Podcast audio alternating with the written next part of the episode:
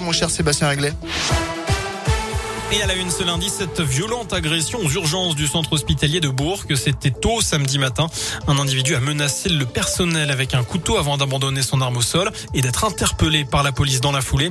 En pleine nuit, il s'était déjà rendu aux urgences de la clinique Convert, déclarant y déposer d'une suite, disposer d'une suite, pardon, et vouloir y passer la nuit sans violence. Cette fois, les forces de l'ordre lui avaient alors simplement demandé de partir. L'enquête montrera qu'il avait déjà perturbé les urgences de Fléria la veille, insatisfait de l'accueil des soignants. Il s'en était aussi pris à une des d'une boulangerie à Bourg, blessant deux salariés. Il doit être jugé en comparution immédiate ce lundi. L'actu de ce jour, c'est aussi l'entrée en vigueur du pass vaccinal. À partir d'aujourd'hui, dès 16 ans, il est indispensable pour aller au resto, au bar, se faire un cinéma ou encore voyager. Toute fraude est punie d'une amende de 1000 euros. Et notez aussi cette note d'espoir. Dans ce contexte, note d'espoir de l'OMS, le variant Omicron pourrait mettre fin à la pandémie. Plus d'un Européen sur deux pourrait être touché par le virus d'ici le mois de mars. À retenir également ce grave accident de la circulation hier soir sur la 6 à hauteur de Mâcon. Une voiture et sa conductictrice ont été heurtées par un projectile. La victime circulait en direction de Lyon. Elle a été touchée au visage par cet objet non identifié. Dans la foulée, le véhicule a heurté le terre-plein central avant d'entrer en collision avec une voiture. Selon le journal de Saône-et-Loire, la conductrice a été emmenée en urgence absolue à l'hôpital. Ces gens ne sont pas en danger. Trois autres personnes ont été légèrement blessées. On reste sur la route avec cet accident mortel survenu samedi sur la 42 dans le secteur de Pérou. Je rappelle que deux personnes ont perdu la vie. On en sait un peu plus aujourd'hui. Il s'agit d'un homme de 47 ans et d'une femme de 23 ans, tous les deux originaires de l'Isère. Et d'après le progrès, ils étaient sous l'emprise de l'alcool lorsque leur voiture en a percuté une autre.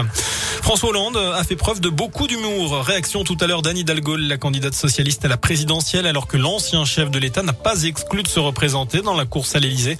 Devant des élèves d'un lycée de la région parisienne, il a indiqué hier qu'il prendrait la parole bientôt. Alors êtes-vous favorable à une candidature de François Hollande? C'est la question du jour sur Vous avez jusqu'à 19h pour répondre sur notre site internet. De son côté, la primaire populaire fait le plein. Cette initiative pour désigner un candidat commun à gauche, 467 000 inscrits après l'un de ses fondateurs.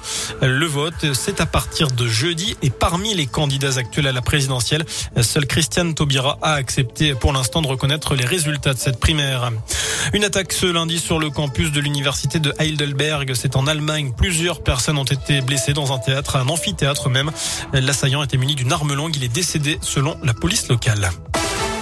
Direction Melbourne, on ouvre la page sport. Il y aura deux Français en quart de finale de l'Open d'Australie. Après Gaël Monfils c'est Alizé Cornet qui a décroché son ticket ce matin en sortant l'ex numéro 1 mondial, la Roumaine Simona Alep. Et puis du handball, ce soir, victoire impérative de l'équipe de France contre le Monténégro après la défaite samedi face à l'Islande. Ce sera à 20h30. Voilà pour l'essentiel de l'actualité. Prochain point avec l'info dans une demi-heure. Je vous laisse en compagnie de Bastien. Merci.